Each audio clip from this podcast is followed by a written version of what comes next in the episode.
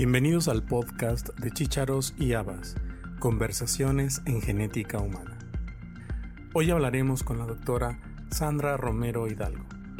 La doctora Romero es investigadora en ciencias médicas, adscrita al Departamento de Genómica Computacional del Instituto Nacional de Medicina Genómica y miembro del Sistema Nacional de Investigadores. La doctora ha realizado diferentes colaboraciones en el área de la genómica de poblaciones y genómica de enfermedades complejas, englobando proyectos dirigidos a fenotipos cardiovasculares, metabólicos y autoinmunes en donde la estructura de mezcla genética de la población contribuye a la búsqueda de factores genéticos de riesgo. Pero el día de hoy hablaremos de un proyecto translacional. El proyecto Mosaico Genético en México, una mirada desde las artes, es un espacio donde confluyen científicos, artistas y sociedad para compartir el conocimiento, visión y cosmovisión a fin de reflexionar y discutir de una manera activa el efecto de los estudios de ancestría genética, sus implicaciones éticas, legales, sociales y personales, y además aprovechar el conocimiento científico y los saberes como fuente de transformación social y cultural. Hola Sandra, bienvenida. Hola Elías, muchísimas gracias por la invitación. Pues yo soy investigadora adscrita al Instituto Nacional de Medicina Genómica y estoy específicamente en el Departamento de Genómica Computacional. Mi formación pues es, no soy genetista ni soy médico, en realidad soy actuaria de formación inicial eh, y después hice una maestría en bioestadística y después un doctorado en ciencias biomédicas. Sin embargo, pues desde que hice la licenciatura de, en la licenciatura en, en actuaría, mi tesis de licenciatura fue analizando datos genéticos relacionados con retinopatía diabética en ese entonces. Luego, eh, después de eso, pues un actuario en realidad eh, está más bien formado como para trabajar en un área de seguros o finanzas, entonces lo que hice fue irme más bien a trabajar al área de finanzas, al Banco de México en ese entonces, y estuve ahí cinco años, pero pues nunca me terminó de, de, atrapar el tema de las finanzas y sin embargo me gustaba muchísimo lo que había hecho de tesis de licenciatura y entonces ahí fue donde di un giro y pedí una beca al CONACYT para hacer una maestría y me dieron la oportunidad de irme al extranjero a hacer una maestría en bioestadística y ahí también participé en un análisis de datos genéticos, en ese entonces tríos, esto era pues 1990 todavía, ¿no? Todavía no estaba el proyecto del genoma humano concluido ni la secuencia disponible y entonces pues todavía no, todavía era utilizando microsatélites por ejemplo, estábamos estudiando enfermedades de Crohn's y eh, esto de intestino inflamado. Ajá. En estructuras familiares, en tríos, analizando marcadores genéticos microsatélites a lo largo de todo el genoma. Y participé junto con investigadores de ahí del Departamento de Estadística, más bien diseñando estrategias estadísticas para abordar estos datos. Entonces ahí de hecho saqué el primer artículo científico en el que yo participé como estudiante y ellos como investigadores principales, ¿no? Y entonces de ahí regresé a México en el 2000 2001, principios del 2001, y apenas estaba pues dándose a conocer el primer borrador de la secuencia del genoma humano, pero todavía en México pues estaba, apenas se escuchaba en las noticias, pero no estaba, digamos, ya, ¿no? En, en las instituciones y en, en la práctica. Y entonces, en ese entonces, pues yo quería continuar como esa línea de datos, análisis de datos genéticos y estuve buscando aquí en México gente que estuviera trabajando en eso y estaba en ese entonces la doctora Tussier trabajando justamente un poco con las mismas estrategias que yo usé en Canadá, analizando familias, diabetes tipo MODI, ligamiento genético, marcadores microsatélites hechos así manualmente en el laboratorio. Y entonces me incorporé a su grupo a hacer el, doctorado un doctorado que fue como muy difícil porque, porque no había realmente alguien que me pudiera asesorar desde el lado de la estadística o de las matemáticas para hacer algo, un desarrollo en el área de la genética. Sin embargo, pues sí como que junté un grupo de varias disciplinas y, y resultó pues resultó muy, muy productivo y terminé el doctorado en el 2006 y pues ya en el 2006 ya era otra historia, ¿no? Ya el genoma humano ya se había publicado y el área, digamos, eh, de genómica computacional o de bioinformática o de biología computacional, que tiene todos esos nombres, pues em, empezó a, a tener mucho, pues a captar mucho interés, ¿no? Y mucha necesidad de gente del área de las matemáticas, estadísticas, ciencias de la computación, pues eran urgentemente requeridos en el área de la genómica, ¿no? Y entonces, pues ahí se convirtió, de pronto todo cobró sentido. ¿no? Excelente. Fue muy, muy complicado al principio, pues ya cuando terminé el doctorado ya era otra historia completamente diferente. ¿Y cómo, cómo nace Mosaico Genético? Pues llevo eh, como investigador en el Instituto Nacional de Medicina Genómica, estoy desde el 2010, llevo este, más o menos em, pues todo este tiempo, ¿no? 12 años, y cuando yo entré al instituto, no fue con la primera administración, sino fue con la segunda administración, ¿no? Y la primera administración condujo este proyecto de diversidad que le llamaron el genoma del mexicano. No sé si te acuerdas, en donde pues generó como mucho debate y controversia alrededor de toda la comunidad científica, ¿no? De, de los que estábamos afuera Em, pues como que nos preguntábamos cómo que el genoma del mexicano y la manera en la que se hizo publicidad a ese proyecto, pues como que causó, pues eso, mucha controversia tanto que pues investigadores del área de las ciencias sociales, de la filosofía de la ciencia, de la antropología, han publicado libros, artículos, este, han hecho seminarios, coloquios, este, publicaciones científicas en torno a este, a este proyecto del INMEGEN.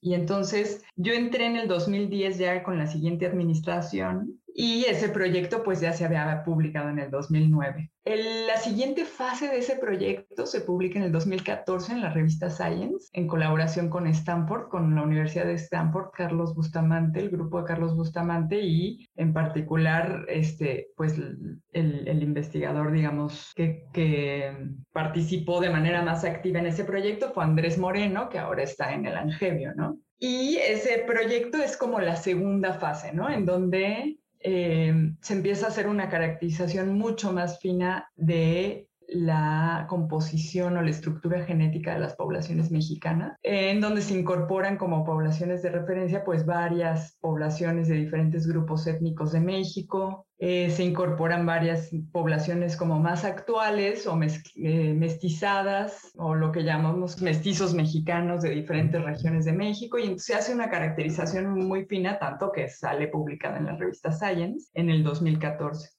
En el 2017 publicamos como la tercera fase de, ese proyecto, que es ya la, primera exploración de genomas de individuos de origen indígena o, o que se autoadscriben a un grupo étnico en particular. Entonces analizamos 12 genomas completos, secuencias de genomas completos de 12 individuos, dos individuos de cada uno de los seis diferentes grupos étnicos que estudiamos, que fueron tarahumaras, tepehuanos, totonacas, zapotecos, nahuas y mayas, ¿no?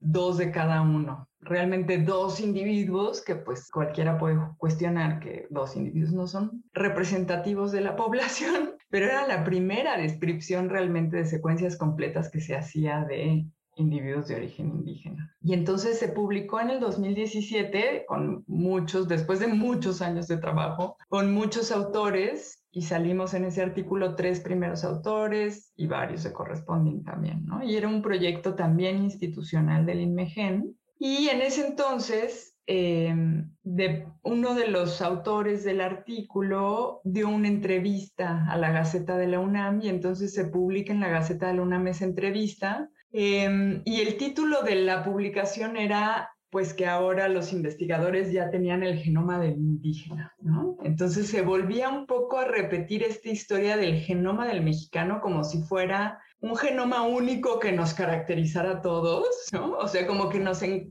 engloba como si fuera el, que existiera tal cosa como el genoma del mexicano, ¿no? Que no existe tal cosa. Que no, cada uno tenemos nuestro propio genoma con una estructura particular, pero que sí se pueden, digamos, sacar eh, de manera muy general rasgos, ¿no? Este, por ejemplo, se dice que los mexicanos en promedio tenemos pues un 50%, 55 o 60, pues entre 50 y 60% de componente indígena, un 35% de componente europeo y un 5% de componente africano, ¿no? Eso es lo que más o menos las estadísticas o los, sí, los, las estadísticas que, que se dan en los estudios que han, que han hecho estas estimaciones de ancestría, ¿no? O de composición ancestral. O sea, estamos compuestos de tres componentes genéticos principales que están totalmente, digamos, en concordancia con la historia, ¿no? Del, de la población.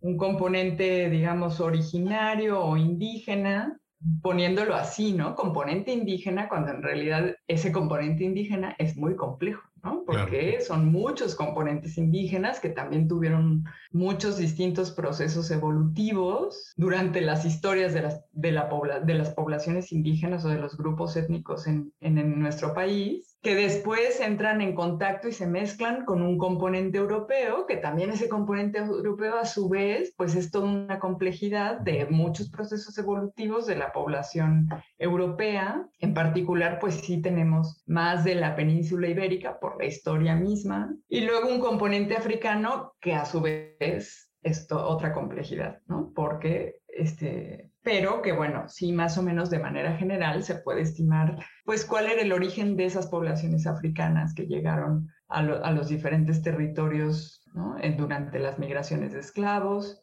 entonces, eh, pues nosotros normalmente como que hacemos esas clasificaciones y esas e, etiquetamos o categorizamos cuando estamos haciendo el análisis utilizando esas categorías, ¿no? De indígena, europeo, o sea, los mexicanos tenemos tres componentes, indígena, europeo, africano, pero en realidad es mucho más complejo que eso. Y el proyecto del genoma del mexicano pues da esta idea de que... Eh, pareciera que hubiera un solo genoma y que las fronteras políticas pues estuvieran representadas, bien representadas, hubiera una correspondencia con la biología. Hubieran existido desde siempre, ¿no? Exacto. Además, ¿no? O sea, las, las fronteras políticas de México pues mm, han cambiado y de manera muy reciente incluso. Y entonces salió ese artículo en la Gaceta y se volvió a dar como esa connotación de que ahora los científicos ya conocen el genoma del, indígena. Y entonces para nosotros fue así como de abrir una herida casi, una herida que todos llevamos cargando un poco por ese debate y esa controversia que se generó. Y, y, entonces hubo como mucha conversación interna entre los, entre los mismos autores del artículo y al final acordamos en hacer una nota donde aclarábamos pues cuáles eran los resultados, porque entre esos resultados que mostramos, porque había muchos resultados que se podían mostrar, pero pues uno de los análisis que hicimos, por ejemplo, fue ver que de la variación nueva encontrada en estos individuos, en, donde, en qué genes estaba principalmente esa variación nueva y esos genes en qué rutas o procesos biológicos estaban involucrados. Y había un dato curioso que esos dos tarahumaras que habíamos estudiado, su variación nueva parecía abundante en genes que tenían que ver con eh, el músculo esquelético, colágeno, y entonces en las discusiones que tuvimos, pues ese resultado nos parecía interesante y de, hecho en los revisores nos dijeron que pues que, eso no lo podíamos decir así, que tendríamos que replicarlo en una muestra independiente y lo hicimos, hicimos el exoma completo en tres corredores de ultramaratones del mismo grupo étnico y más o menos salía lo mismo, ¿no? Entonces esa fue como, pero fue como una cereza así de, pero pues es claro que estudiando dos individuos y aun cuando hayamos replicado en otros tres, pues uno no puede sacar conclusiones realmente de eso ni, ni aventurarse a decir que pues que eso es lo que determina la resistencia de los tarahumaras. Sin embargo, en la Gaceta, en ese artículo, sí se pues malinterpretaba un poco de que nosotros habíamos sacado esas conclusiones, cuando no era cierto. En ese entonces, pues ocurre, mientras estábamos con esa, pasa el, temblor del 2017 y yo eh, conozco a a los otros colaboradores de, que participan en este proyecto de Mosaico, que es Minerva Hernández Trejo, que es la directora, digamos, o la que coordina la parte artística, y Alejandro Ortiz, que es, digamos, el coordinador general ¿no? de, de todo el proyecto. Somos un grupo de trabajo muy amplio, somos muchos, muchos, pero digamos que este, los que coordinamos principalmente las actividades, pues somos nosotros tres, pero están muchos otros, ¿no? Están un grupo de antropólogos dirigidos por Víctor Acuña, de la ENA, están eh, varios otros artistas, están otros eh, que están participando en el proyecto, hay mucha gente involucrada en diferentes momentos, en diferentes este, actividades en el proyecto.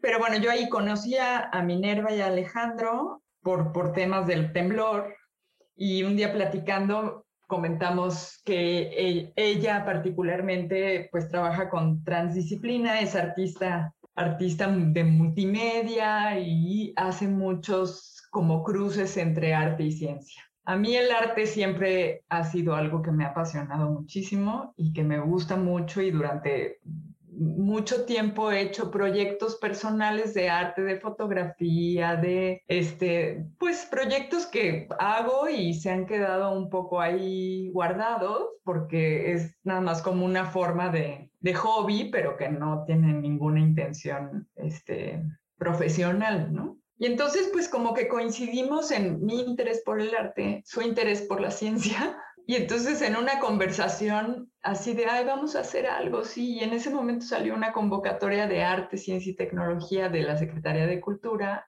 y pues vamos a someter algo. Y yo estaba en ese, o en, mientras tanto estábamos en ese debate de, o en esa discusión de lo que había pasado con, con el artículo de la Gaceta. Y entonces, pues yo les conté sobre este tema y, y entonces, ¿y por qué no? Empezamos, empezamos a, a, como a generar una idea de, bueno, pues vamos a exponer porque realmente eh, yo siento que los científicos, eh, pues muchas veces o no hacen divulgación o hacen muy poca divulgación. Así es. Este, y, al final, pues como que se quedan dentro de sus laboratorios escribiendo sus artículos científicos y como que la información no permea, ¿no? O sea, sientes que la información no sale de los laboratorios y no sale del tecnicismo. Y esto que pasó con el debate del primer artículo del INMEGEN, pues generó de verdad una discusión muy, muy acalorada entre especialistas de diferentes disciplinas, pero eso no permeó a la, a la, sociedad porque se quedaba entre especialistas, ¿no? Y, se quedaba en, en, como conceptos y discusión muy como técnica y, y difícil de entender para el público en general. Entonces ahí surge el proyecto de mosaico genético en México con la intención de pues exponer a artistas o personas que estaban involucradas en, diferentes actividades de arte o cultura o deporte o gente que, que, que pudiera reflexionar junto con nosotros sobre los estudios genómicos y en particular pues lo orientamos hacia los estudios de ancestría genética que ahorita son los estudios más populares eh, que existen en el mundo prácticamente de, de, un servicio, o sea, de pruebas directas, eh, pruebas genéticas directas al consumidor que han surgido, digamos, en los últimos años gracias al avance tecnológico y científico.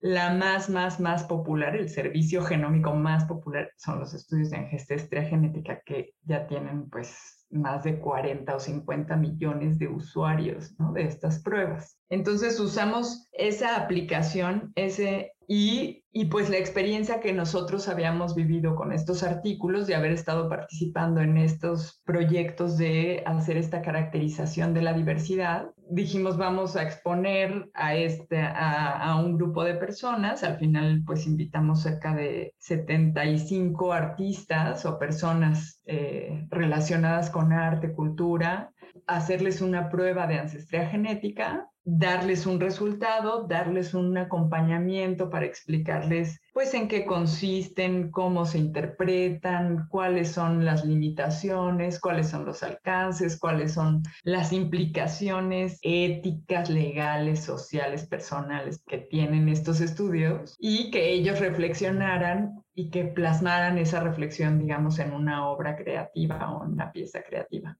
Entonces eso empezó pues en el 2018, sí nos dieron el apoyo de, del FONCA y entonces hicimos el ejercicio, hicimos el muestreo, eh, bueno, tú participaste, invitamos a todas estas personas, hicimos el muestreo, les dimos esta plástica, les dimos, hicimos el estudio en el INMEGEN, el análisis, eh, una discusión de cómo podríamos entregar los resultados y los invitamos a todos a un foro a entregarles sus resultados a puerta cerrada, digamos, para que la gente pudiera como preguntar, ¿no? Porque nosotros estábamos, digamos, comprometidos a que no íbamos a dar resultados, nosotros los resultados de las personas, sino que cada quien iba a decidir qué era lo que publicaba, ¿no? De sus propios resultados. El proyecto, por ejemplo, lo sometimos al, al comité de ética, que es algo que no se hace, pues las compañías que ofrecen estos servicios no están sujetas a las mismas regulaciones que un proyecto de investigación, ¿no? No tiene que pasar por un comité de ética, no tiene que pasar por un comité de investigación, porque bueno, no son proyectos de investigación en algunos casos, en otros sí, porque tus datos, una vez que los entregas a la compañía, pues la compañía los usa para muchas veces para fines de investigación, entre muchos otros fines. Entre,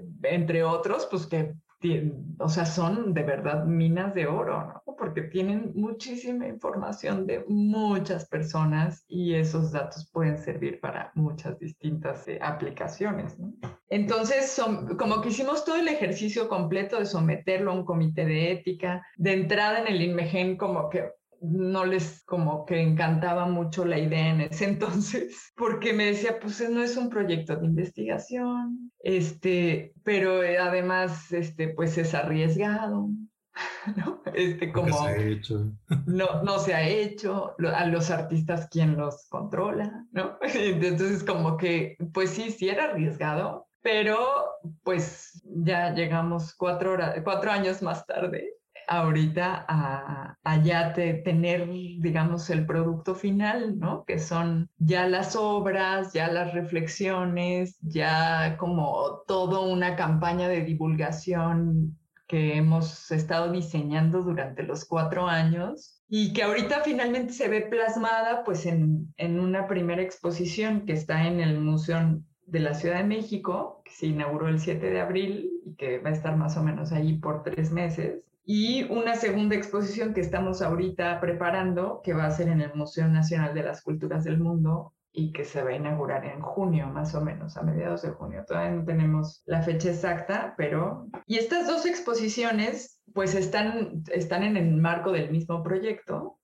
pero van a tener temáticas ligeramente distintas. ¿no? En esta exposición del Museo de la Ciudad de México están expuestas cerca de más de 50 piezas o 50 artistas están participando aquí en el museo en diferentes formatos, ¿no? Escultura, fotografía, pintura, este, mandalas, hechos in situ, em, audios, escritos, este, de todo, de todo, de todo, de todo. Sí, los invito a que la vayan a ver porque está muy bonita. Y estamos utilizando, por ejemplo, para, porque darle una estructura, ¿no? Yo como científica, pues estoy acostumbrada a la estructura de los proyectos, ¿no? De un protocolo, de un artículo, de un que son muy exigentes, ¿no? Este, antecedentes, objetivo, metodología, este, discusión.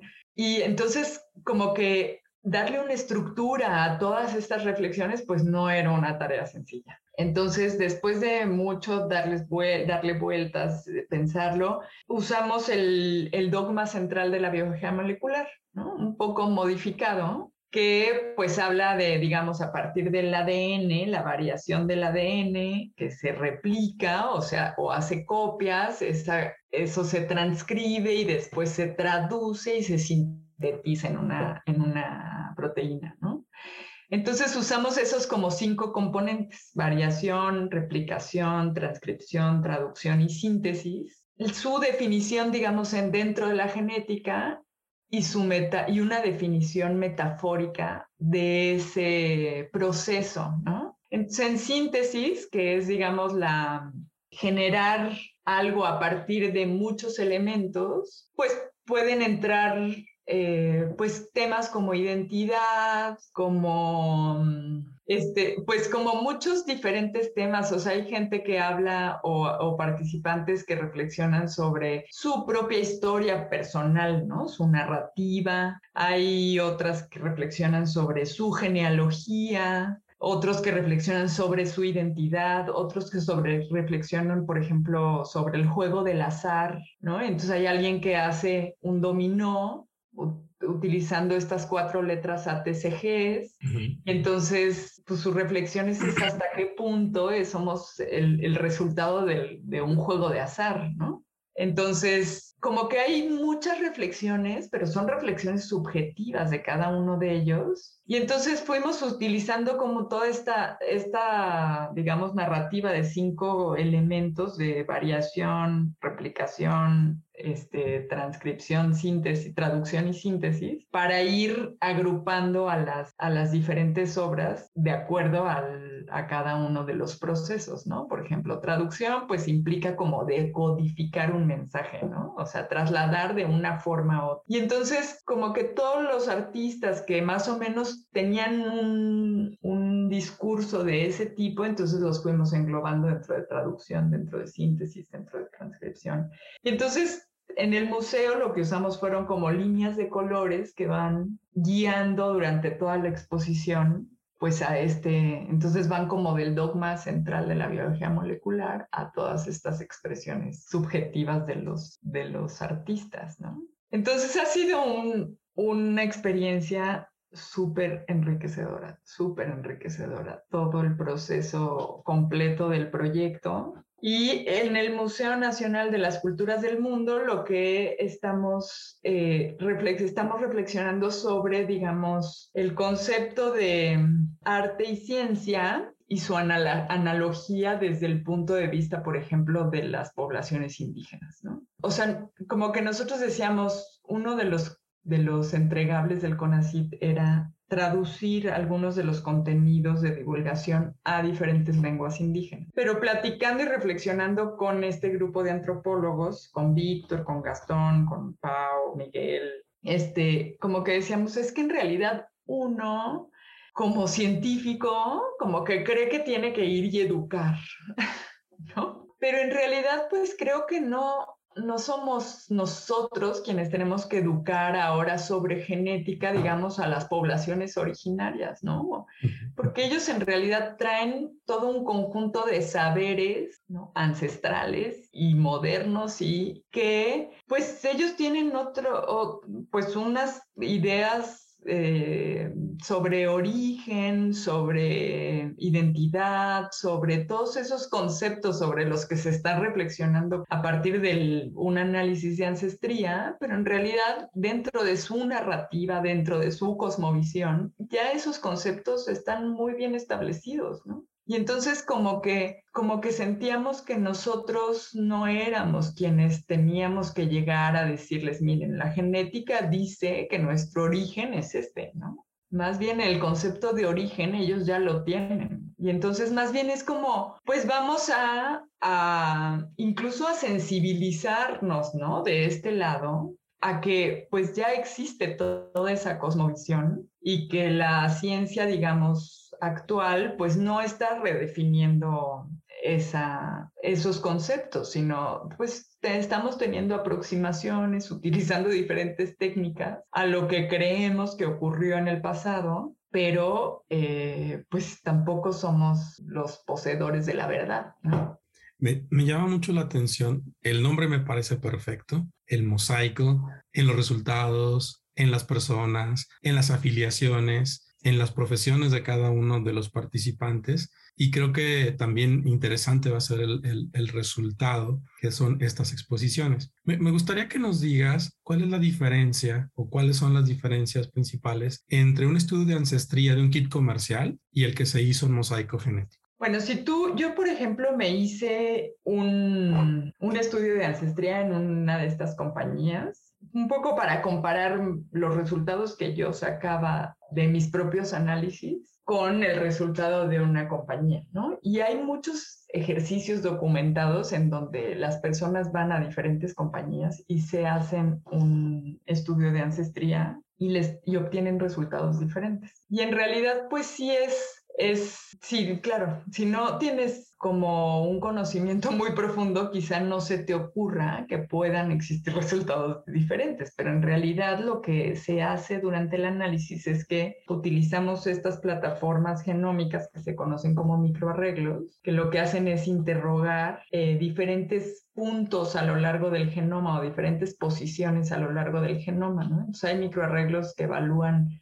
no sé, 500 mil marcadores o SNPs, normalmente son de estos marcadores de un solo nucleótido, y evalúan 500 mil, un millón, un millón y medio, dos millones, dos millones y medio. O sea, hay, hay microarreglos que evalúan millones de, de SNPs o... Em, o más menos, ¿no? Algunos menos, algunos más, pero miles, cientos de miles o millones. Y entonces cada uno de estos, de estos marcadores tiene pequeñas diferencias de frecuencias en las diferentes poblaciones, ¿no? Como, como consecuencia del paso del tiempo y de diferentes procesos que ocurren en las poblaciones, ¿no? Entonces, en realidad no hay marcadores genéticos que sean exclusivos de una población o de otra, sino en realidad todos tienen mm, variaciones graduales de frecuencias entre poblaciones de diferentes orígenes. Sin embargo, es tanta información la que tienes disponible que pequeñas diferencias en mucha información pues sí te permite discriminar a un individuo de origen europeo, de un individuo de origen africano o de un individuo del continente americano.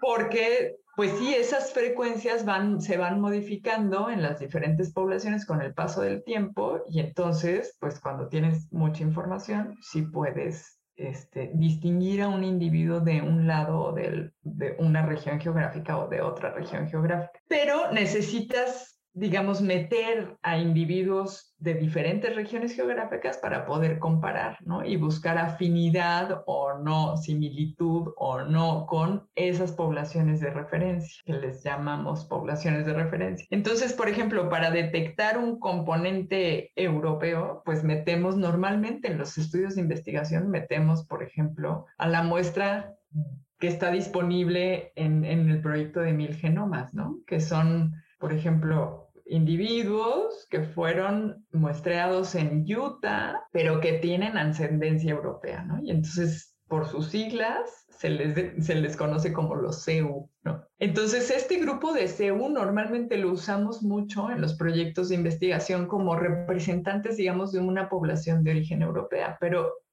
ese grupo, pues es un grupo específico, pero si yo meto eh, individuos del norte de Europa, del centro de Europa, del sur de Europa, pues esos individuos se van a ir distinguiendo entre ellos, más menos, porque ya están muy cercanos, digamos, geográficamente y las diferencias no van a ser tan pronunciadas. Y si me, pero si meto solo a un grupo de Europa, pues entonces ese va a ser mi, digamos, mi componente europeo. Entonces, en la medida en la que yo meta más individuos de más orígenes geográficos, pues voy a poder estructurar más también eh, la, digamos, el genoma de un individuo en muchos diferentes componentes. Si solo aumento tres poblaciones, una de África, una de América, una de Europa, pues voy a poder estructurar el genoma de un individuo en esos tres componentes, pero a medida que vaya metiendo más y más y más y más, voy a ir pudiendo capturar diferentes componentes, aunque va a haber componentes que no voy a poder ver porque no tengo una población de referencia que esté allá adentro, ¿no? Aunque pues algunos estudios sí nos han mostrado que inclusive sí puedes capturar algunos componentes que no tienen una población de referencia si realmente tienes una muestra considerable que tenga en su genoma algo de ese componente, ¿no? Pero, y entonces, por ejemplo, las compañías lo que hacen es utilizar datos públicos, ¿no? Los, datos de mil genomas, los datos del proyecto del HubMap, los datos del proyecto de diversidad, o sea, proyectos cuyos datos genómicos están disponibles para cualquier tipo de fin, lo, el que sea. Normalmente los datos se generan y muchas veces se ponen a disposición de la comunidad científica para fines de investigación y se tienen que solicitar y explicitar en un documento para qué los vas a usar y cuál es el objetivo que vas a alcanzar y tienes que estar adscrito a una institución de investigación. Pero hay hay datos que están completamente libres y que cualquier persona los puede bajar. Entonces, esos datos, las compañías obviamente los usan, pero también usan a sus propios usuarios. Entonces, por ejemplo, una compañía de Estados Unidos que tiene millones y millones de usuarios, eh, pues usan a su propia población, a sus propios usuarios como población de referencia. Y entonces, por ejemplo, para no tienen la posibilidad de estructurar algo muy fino de México, porque no hay mucha gente, digamos, mexicanos, este, digamos, originarios, ¿no? O sea, de las poblaciones originarias o, poblaciones indígenas, ¿no? Este, entonces, pues tienen esa limitación. Entonces, si tú ves el resultado de una de las compañías, por ejemplo, en mi caso me dice, tienes, no sé, 35% de componente nativo americano y del este asiático o sea, engloba al este asiático con, con todo el continente americano, todo lo pinta en amarillo, todo el continente americano lo pinta en amarillo y el este asiático en naranja y me dice, de naranja y amarillo tienes este 35%. Entonces, pues no tienen mucha resolución porque no tienen poblaciones de referencia, digamos, como bien caracterizadas de las diferentes regiones geográficas.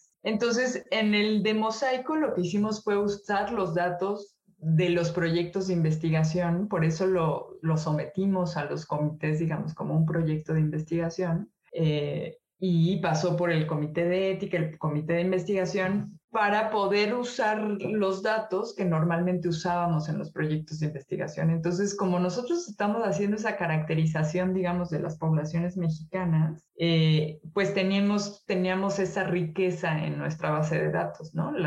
todas las bases de datos de las personas que, se, que han participado en todos estos estudios, pero aún cuando, pues sí tenemos esa mayor resolución de nuestro país y de de, América, digamos, pues seguimos siendo, sigue siendo una representación, una aproximación, ¿no? Porque no tenemos a todos los grupos geográficos, étnicos representados en, en ninguna base de datos. Entonces, a pesar de que sí tiene una mayor resolución, tiene un sesgo, ¿no? Entonces, esa es la diferencia, digamos, entre un resultado que te dé una compañía y un resultado que te puede dar un proyecto de investigación que tiene mayor disponibilidad de datos simplemente por ser un proyecto de investigación.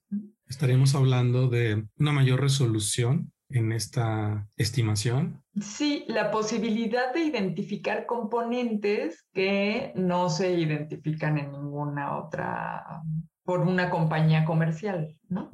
Entonces, en México, pues en este artículo de, por ejemplo, de Science, se usaron como poblaciones de, de 20 más o menos grupos étnicos de México, ¿no? O sea, varios grupos nahuas de diferentes regiones, este, tarahumaras, seris, este, huicholes, o sea, sí se utilizó una, una base de datos muy rica de poblaciones indígenas y pues entonces logras ver como esa subestructura que tiene, que tiene el, componente indígena en nuestra población, ¿no? Entonces, pues sí, eso fue algo, algo que, pues que era interesante y que a la gente también le detonaba muchas reflexiones, ¿no? O sea, de, ah, yo pensé porque sí, hay gente que se, pues se autoadscribe, ¿no? Una, una de los conceptos muy mencionados en todas las reflexiones, en general en las pláticas, en, en todo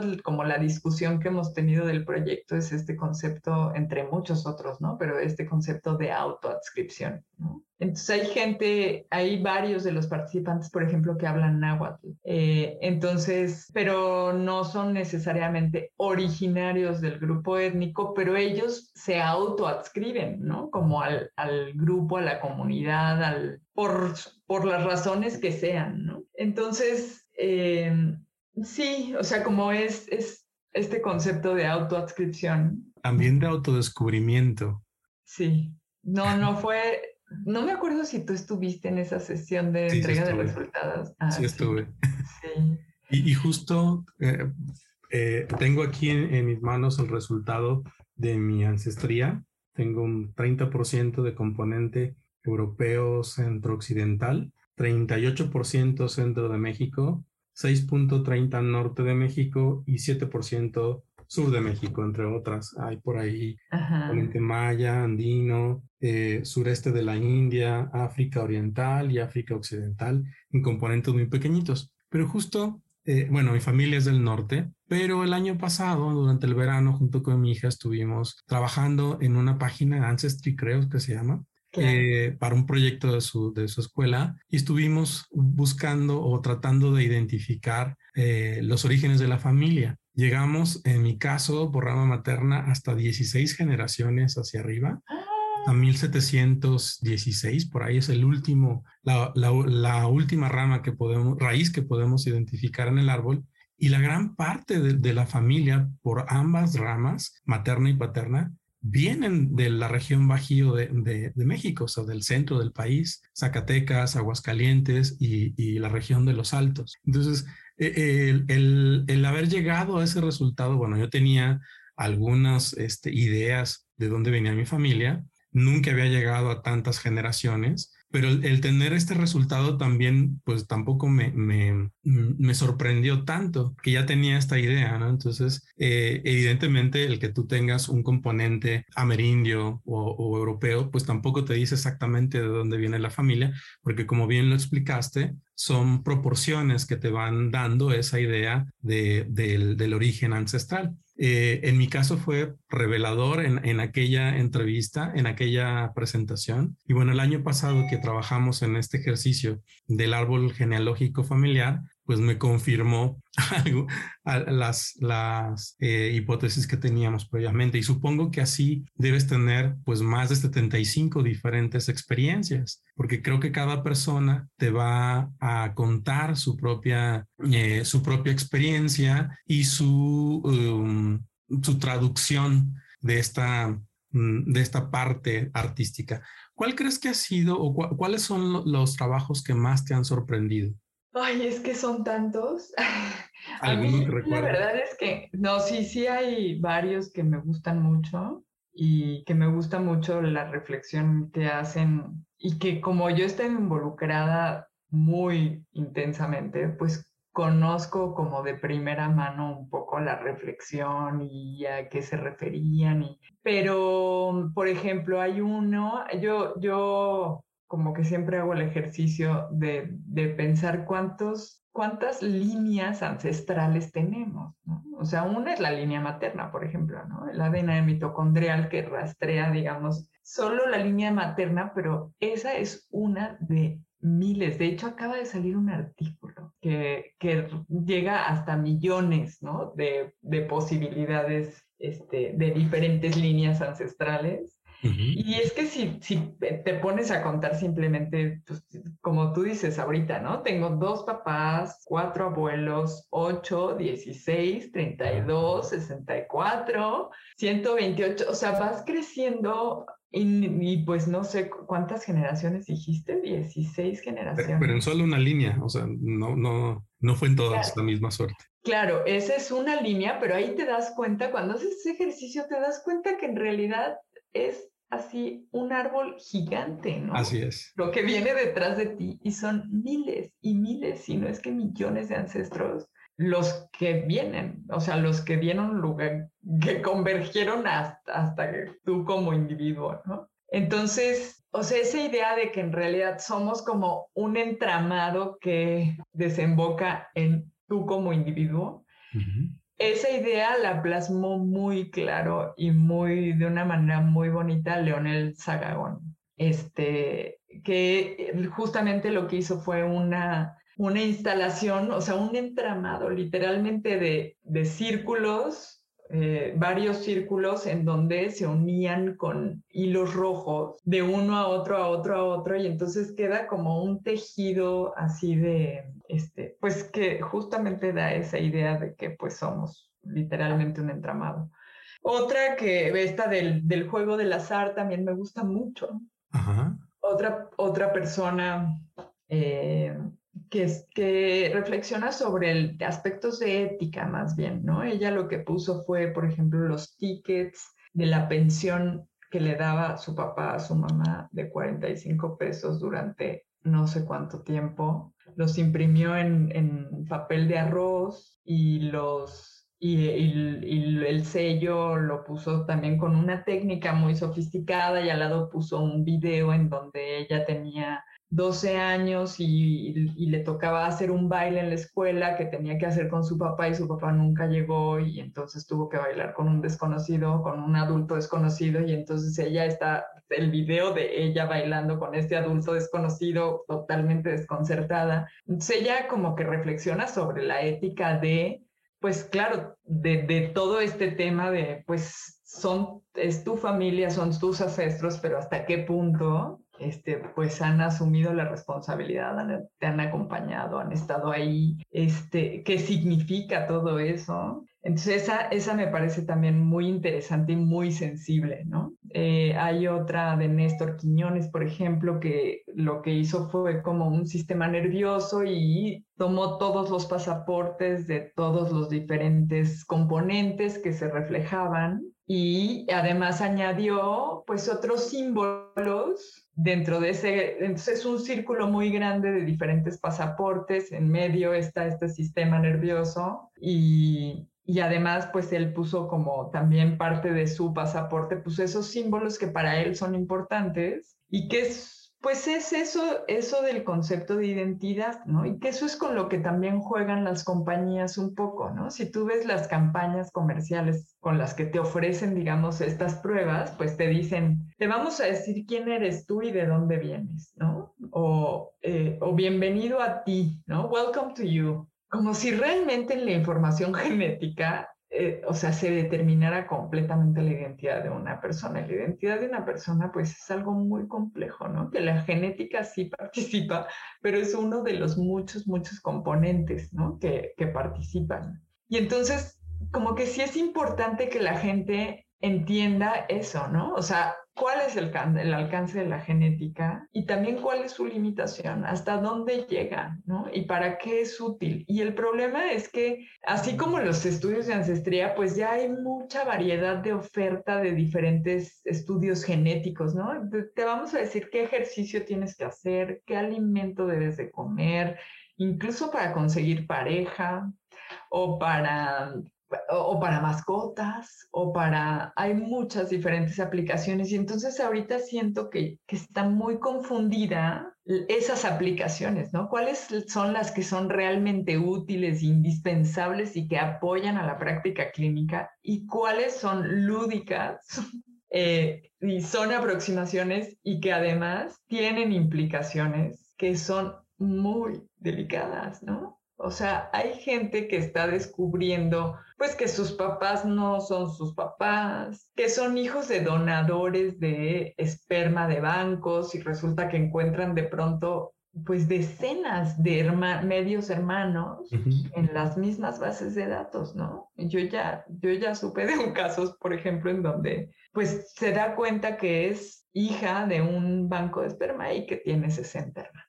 O, por ejemplo, asesinos también que se han podido identificar a través de hermanos que entran al, a este estudio. Sí, que pareciera algo positivo, pero que en realidad sí, o sea, sí tiene un lado de de que pues si resulta que te usan a ti para capturar a tu hermano, este, pues no sé si te daría el mismo gusto, ¿no? Así es. Y no, y no, es, y no necesariamente consentiste tú que tus datos se usaran con fines legales, ¿no? O sea, que se usaran para identificar asesinos, ¿no? Entonces, sí tienen muchas implicaciones, pero que no, como que no se logran detectar precisamente por estas campañas de publicidad que te dicen, mira, ven, te vamos a mostrar, este, pues quién eres tú, ¿no? Y de dónde vienes. Entonces. Y aparte me vas a pagar por eso. Exacto, me vas a dar tu muestra,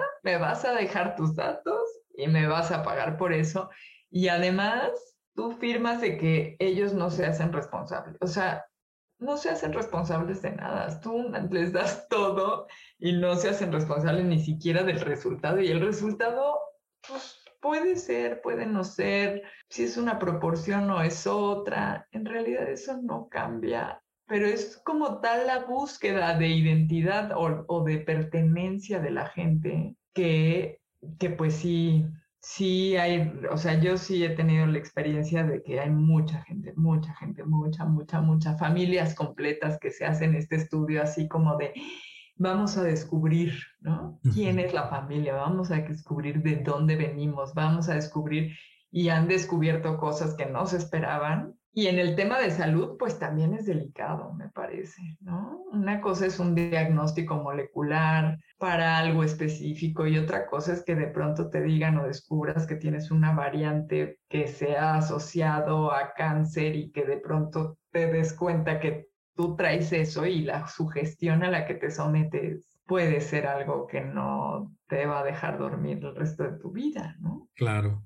Creo que has tocado también en esta última reflexión un punto importante, porque empezaste hablando precisamente de la mala percepción que había sobre este proyecto y me gustaría saber cómo ha cambiado con mosaico genético esta percepción de la sociedad en general, porque para mí me parece un proyecto único, eh, un proyecto muy original que yo no he visto en otros países y me gustaría saber cuáles han sido eh, estos cambios, si los han observado ya. Pues no como tal, o sea, no que tengamos registro, digamos, de, de, si se ha cambiado la percepción, pero creo que lo que me parece que ha sido saludable es hablar del tema, porque como que ese proyecto sí causó mucha, como mucha controversia, mucha incomodidad y como que un poco se silenció y ya nadie hablaba de él y nadie decía. Y sí, incluso el INMEGEN, pues sí tenía como el estigma de ellos son los del genoma del mexicano, ¿no?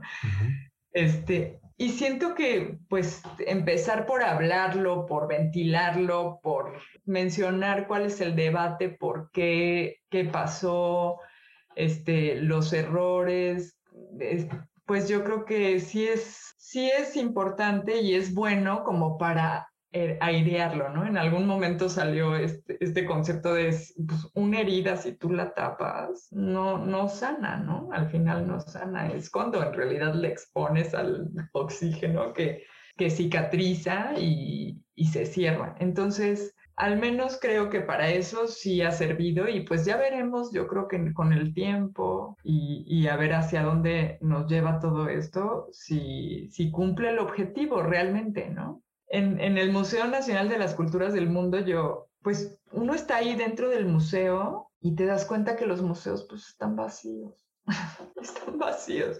Este museo está en la calle de Moneda, que está al lado del Palacio Nacional, que es esta calle donde hay mucha gente, pero mucha gente, ¿no? O sea, es Correo Mayor, Moneda, ¿Sí es Correo Mayor? Sí, atrás, ¿no? Es una calle así muy, muy congestionada de mucha gente y el museo está vacío. O sea, está, tiene afluencia, pero muy poca afluencia. Y, y sales a la calle y es así de abrumador la cantidad de gente y como que dices, es que no deberíamos estar haciendo esto aquí adentro del museo, deberíamos de salir a la calle. Y entonces nos salimos a la calle y yo con el altavoz, pues compitiendo un poco con todos los vendedores ambulantes, así de, pues en la genética, en el centro de cada una de nuestras células está el material genético y queremos reflexionar con el... Claro, no, no me hacían caso, pero yo decía, es que en realidad no tendríamos que estar adentro del museo, tenemos que salir si realmente lo que quieres es que... Que lo vean. Que se, sí, ¿no? Que, que reflexionar con, con todo el que quiera reflexionar. Pero no es fácil, no es fácil. O sea, pareciera que Internet pues es una solución, pero pues tampoco, ¿no? Internet pues como que llega como a ciertos sectores, a otros no, o, o es también un juego de azar Internet, ¿no? Poco. Hablando de Internet, ustedes tienen una página, se llama mosaicogenético.mx. Y ahí se puede encontrar toda la información del proyecto y hay galerías incluso con algunas de las obras que nos mencionaste. ¿Tienen ustedes otras redes sociales? Sí, tenemos una página de Facebook, Instagram, Twitter. Em, sí, prácticamente todas las redes sociales, un canal de YouTube y todas las actividades que hemos hecho están ahí en todas las diferentes este, plataformas y esa página que engloba, engloba todo el proyecto y todas las diferentes etapas y como dices hay una galería en donde se presentan todas las obras que están expuestas, ¿no? aunque la experiencia de verlas en vivo pues es totalmente distinta, la verdad es que sí, sí ha sido muy, pues una experiencia muy bonita ya verla montada y experimentarla porque hay, hay unas reflexiones muy, muy interesantes, ¿no? Y entonces uno se podría pasar horas ahí porque hay unas campanas de audio en donde se grabaron fragmentos de algunos de los textos. O sea, les pedimos a los artistas que habían hecho textos, por ejemplo, que grabaran fragmentos con su propia voz y entonces los ensamblamos en, en, loops y entonces son diferentes reflexiones que uno se podría quedar ahí sentado simplemente escuchando lo que cada uno de los participantes quería decir, ¿no? Y el fragmento que eligió para, para exponerlo. Hay muchos videos, videos de arte, videos de reflexiones, hay algunos participantes que hicieron, una de ellas, por ejemplo, hizo una como convocatoria abierta en internet de que le mandaran historias y a cada historia que le mandaran, ella regresaba una historia y entonces en su obra lo que hizo fue exponer esta correspondencia entre la historia que le mandaron y ella y entonces puso una mesa para que la gente que fuera al museo pudiera seguir contando historias y ella iba a responder, seguir respondiendo también esas historias. Hubo gente que hizo un, partituras, música, musicalizaron el, el DNA, otros poemas utilizando pues como los datos del microarreglo, ¿no? Entonces fue extrayendo palabras, pues como lo hace el mismo mecanismo del ADN para distinguir, ¿no? Cuando va a empezar la transcripción. Sí, sí, sí. Este, estas como bloques de palabras que sabemos que se repiten pues él simplemente fue agarrando pequeños fragmentos y entonces lo ensambló en un poema. Hay, hay muchas diferentes reflexiones que están muy interesantes. ¿Hasta cuándo está esta exposición en Ciudad de México? En, yo creo que hasta junio, finales de junio va a estar eh, en el Museo de la Ciudad de México. Y a mediados de junio se inaugura en el Museo de las Culturas del Mundo, pero es una pequeña selección que tenía que ver, digamos, con el discurso que se va a dar en esa exposición. ¿Han considerado hacer exposiciones fuera de la Ciudad de México? Pues nos encantaría, sí nos encantaría. De hecho, este proyecto, esta parte de hacer la exposición, montar este como programa público, está financiado, apoyado por el CONACYT, por un, un proyecto de Fordesit Pronaces. Y pues sí nos gustaría, y es algo, digamos, que que yo creo que al, al fin, al, a CONACYT también le interesa, es que haya una itinerancia fuera también de la Ciudad de México, y, pero por el momento pues no tenemos como un destino, ¿no? Que, que estemos, que ya esté cerrado y, y, acordado, todavía no, pero sí nos gustaría pues itinerar esta exposición en diferentes lugares, idealmente fuera de la Ciudad de México. Pues ha, ha, sido una plática excelente. Toda la entrevista eh, ha sido bastante fluida esta conversación quedó muy claro cuál era el, nacimiento, el desarrollo y los resultados de este mosaico genético. Y como bien mencionaste, por casualidad del destino me tocó participar también con ustedes a través de Tere Villarreal. Dimos difusión a este proyecto y bueno, este podcast también servirá para hacer difusión mayor eh, a otro nivel en el proyecto. Y bueno, invito a nuestros escuchas a que visiten la página o si están en la Ciudad de México, vayan al museo y lo vean. Realmente es una experiencia interesantísima. Repito, este ha sido un proyecto muy original y estoy seguro que seguirá dando resultados y frutos tanto a nivel de investigación como a nivel social. Yo creo que esa es la parte importante, el poder eh, permear a la sociedad y dar a conocer esta información, a entender los dilemas y los retos que implica hacer estos estudios de ancestría y que bueno, es una ciencia viva, es una ciencia que está modificándose y que cada vez vamos aprendiendo más. Estamos en una era posgenómica que no deja de sorprendernos y estoy seguro que seguirán habiendo proyectos tan interesantes como estos. Te agradezco mucho, Sandra, que nos hayas acompañado. Muchas gracias por tu tiempo, por las explicaciones que diste y bueno, no me queda más que agradecerte y no sé si tienes alguna reflexión final. No, pues muchas gracias a ti, Elías. Este, muchas gracias por el espacio, por el tiempo. Y, y sí, pues invitarlos al, a, la exposición física y a la página. Y la idea es recoger, pues intentar recoger impresiones, dudas, este, que la gente pueda tener de estos estudios, ¿no? Y, y como acercar un poco el conocimiento. Entonces, si la gente, alguien tiene una duda, un comentario, un, una reflexión, pues estamos encantados de escucharla. Ahí hay datos de contacto en la página, pero si no pueden escribir a mosaicogenético2018 y pues ahí estamos todos, todo un equipo respondiendo y trabajando, ¿no? Para ver hasta dónde llegamos. Muchas gracias. Pues te agradezco mucho también a Minerva y Alejandro por haber desarrollado este proyecto y estoy seguro que, que nos encontraremos para otra reflexión eh, en este podcast. Muchísimas gracias. Gracias.